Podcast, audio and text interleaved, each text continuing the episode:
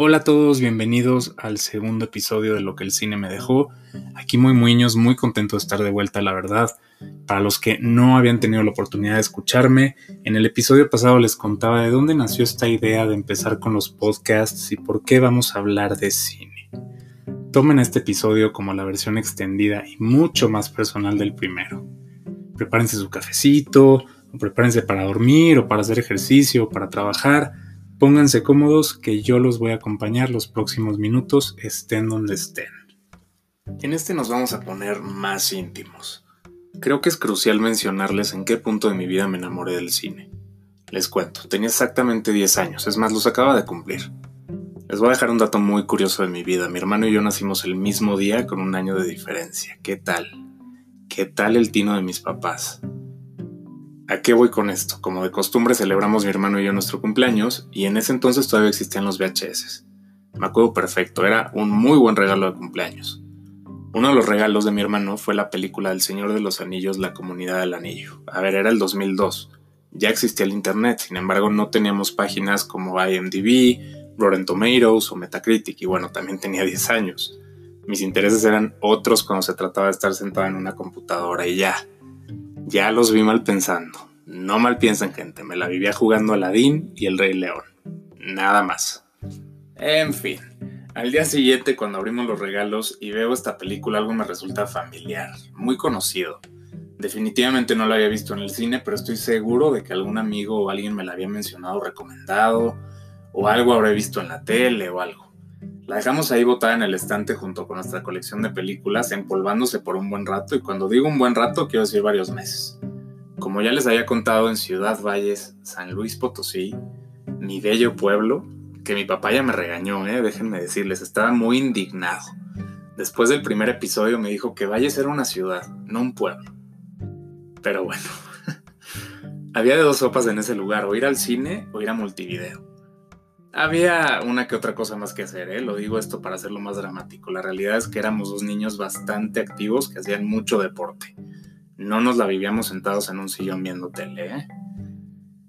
En fin, mis papás, y es algo que agradezco y valoro enormemente, siempre nos inculcaron este amor por el cine. Recuerdo muy bien que es algo que ellos disfrutaban mucho, hasta los unía de cierta manera. Pasábamos un buen rato buscando qué película rentar en multivideo. Es verdaderamente increíble cómo los tiempos cambian. Antes los adelantos o trailers de una película se veían en el cine. No teníamos acceso a ellos de ninguna manera. Si no viste el adelanto en el cine o en alguna de las películas que rentaste, te quedabas con la reseña que venía en la parte de atrás de la caja o con el póster. Con eso tú decidías si la rentabas o no. Con eso se vendía la película muchas veces resultaban ser grandes películas y muchas otras veces pues no tanto. Ahí yo creo que empezamos a aprender a no juzgar a nada por su portada. ¿No les pasó que de repente sus mamás, porque siento que esto es algo muy de mamás y a la fecha, ¿eh? con sus recomendaciones de películas, ¿no les pasaba que escogían la portada más fea y mal hecha y la película que se veía menos interesante de todas y resultaba ser una buena película? A nosotros definitivamente nos pasó y nos pasó varias veces. No sé con qué películas, pero estoy seguro que nos pasó. Después de este paréntesis les sigo contando. Llega un domingo en el que no encontramos absolutamente nada que rentar, porque así había días. O ya se llevaron todas las copias de la película que querías rentar, o simplemente ya viste todo. Regresamos a la casa medio frustrados y a mi hermano se le prende el foco saca la película del Señor de los Anillos empolvada del estante y nos dice, oigan, ¿por qué no vemos esta película? Teníamos tantas ganas de sentarnos a ver algo que ni siquiera vimos que estábamos a punto de entrarle a una película de casi tres horas de duración. A ver, yo sé que siempre han existido largometrajes hasta con mayor duración. Tenemos Titanic, Lo que el viento se llevó, Spartacus, pero les repito, estábamos muy chiquitos. Un niño promedio no aguanta esas duraciones, al menos no está normal. Creo que tanto El Señor de los Anillos como Harry Potter le enseñó al niño a estar enfrente de una pantalla tanto tiempo viendo una película. Pues déjenme contarles que nos llevamos una grata sorpresa. Cuando los créditos empezaron recuerdo que hubo un momento de silencio antes de que nos pusiéramos a comentar y discutir la película entre los cuatro. La verdad es que no sabíamos a lo que nos estábamos metiendo. Sin embargo, fue una experiencia muy emocionante para toda mi familia. Con todo y que ni siquiera teníamos en ese entonces la pantalla de 80 pulgadas, ni el teatro en casa. No, no, no, la vimos en una tele Sony de esas de caja de unas 40 pulgadas. Me pone muy nostálgico el pensar en esto porque volteo a ver la tecnología con la que contamos hoy en día y digo, wow, qué increíble cómo ha avanzado eso y qué miedo a veces. Mi mamá eh, casi siempre después de terminarse alguna película nos echaba esta pregunta. ¿Y cuál fue el mensaje de la película? De chiquitos nos daba una hueva porque era analizar con mucho más detalle la película. Veníamos de pasarla bien, eufóricos, emocionados, y a nosotros pues nos interesaban los chingazos, ¿no? La aventura, la acción, eh, no el mensaje. Hoy en día me río un poco y lo agradezco. Agradezco esa pregunta que nos hacía mi mamá porque al final es verdad, el cine es la vida misma, son lecciones. Exista o no la Tierra Media, o Darth Vader, o Voldemort, habrá películas que no siempre carguen con un mensaje positivo, sí. Habrá películas que se hagan con el único fin de entretener, pero al final siempre, siempre va a haber un poquito de vida y de realidad ahí. Algo con lo que te puedas identificar, por más chiquito que sea, siempre habrá algo. El Señor de los Anillos, la comunidad del anillo. Esta. Esta fue la película que me hizo enamorarme del cine.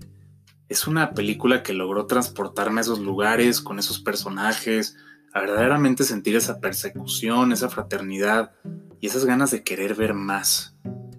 Visualmente me parece una maravilla y a ver si la vi a los 10 años por primera vez y seguramente por eso me voló la cabeza, pero les tengo que admitir que es una película que por más que ya la haya visto más de 20 veces, cada vez que la veo me sigue emocionando. Creo que es una película que se sigue sintiendo actual y me atrevo a decir que es uno de los logros cinematográficos más grandes que existen en la historia del cine. Que déjenme decirles que pudo haber sido un fracaso. J.R.R. Tolkien, el autor de los libros del Señor de los Anillos, Imagínense la visión de este señor.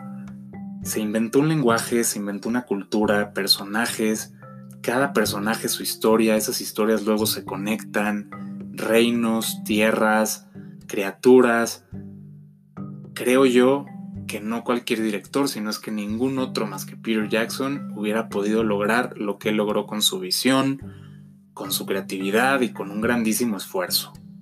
El otro día me puse a investigar algunos datos de la película y me vengo enterando que el presupuesto que aprobaron para hacerla fue de 93 millones de dólares. Qué la nota, ¿no? A nosotros se nos hace mucho, pero si tú comparas ese presupuesto con una película de la misma magnitud, del mismo tamaño hoy en día, te cuesta lo triple. ¿Saben cuánto hizo la película en taquilla? nada más y nada menos que 888.3 millones de dólares.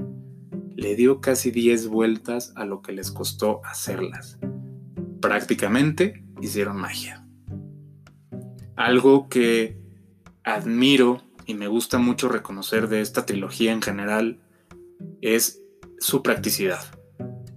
No voy a decir que se alejaron completamente de la tecnología porque evidentemente no lo hicieron, pero recurrieron a recursos como maquetas, maquillaje, filmaron la trilogía completa en Nueva Zelanda, aprovechando paisajes, tierras, el equipo atrás de esta película y su director, obviamente, hicieron lo imposible para que se lograra sentir lo más real. Si ustedes me preguntan a mí, es una película imperdible, épica, si no han visto la trilogía del Señor de los Anillos, no sé qué carajos siguen haciendo aquí. No se crean.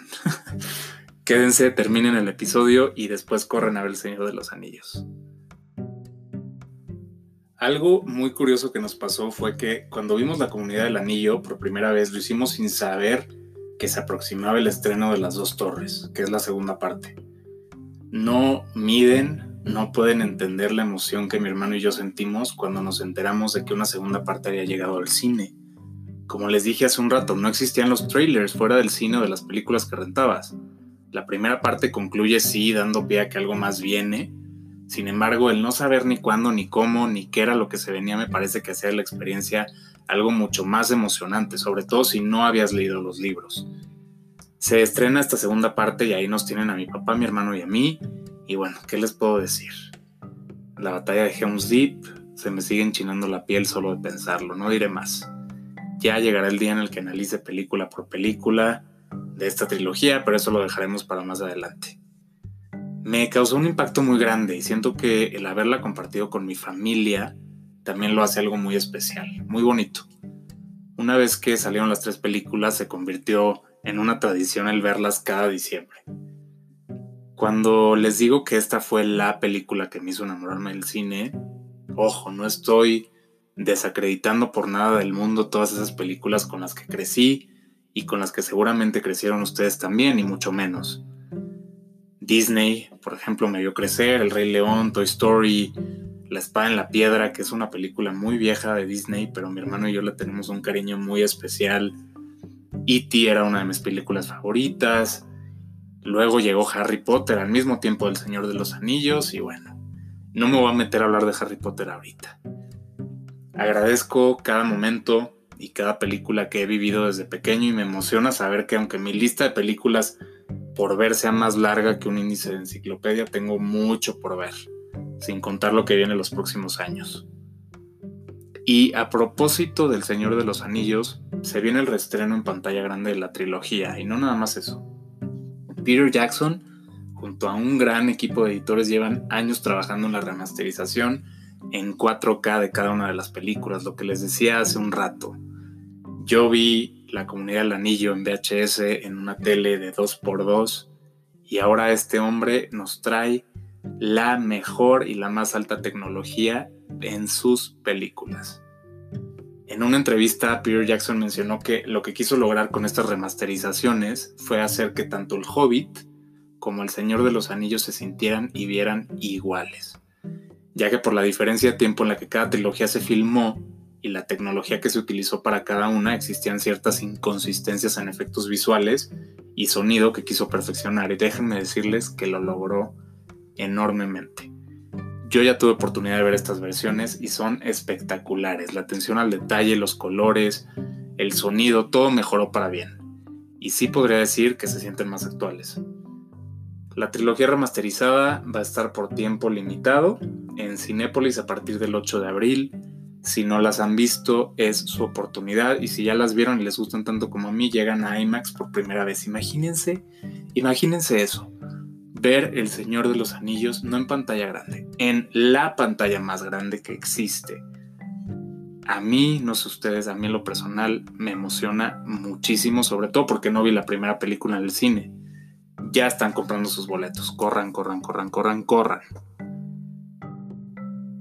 Amigos, saben que podría pasarme horas platicando con ustedes, pero como bien dicen allá afuera, todo lo bueno llega a su fin. Por muchos episodios más con ustedes. Es momento de irme y me voy nuevamente muy agradecido con todos los que escuchan y comparten de este ratito de cine conmigo. Les recuerdo que estamos en Twitter y en Instagram como arroba LQSMD podcast, o sea, iniciales de lo que el cine me dejó podcast en donde les voy a estar compartiendo más cosas cool de cine. Así que vayan, síganme y también les cuento que ya estamos disponibles en Spotify, Google Podcast y en Anchor y Breaker. Nos escuchamos en el próximo episodio en donde les voy a platicar acerca de una película que está en boca de todos y me refiero a Promising Young Woman o Hermosa Venganza. Nominada a cinco premios de la Academia, incluyendo Mejor Película, esta es definitivamente una de mis favoritas del año y sé que es favorita de muchos allá afuera también. Nos escuchamos el próximo miércoles. Esto fue un episodio más de lo que el cine me dejó. Hasta pronto.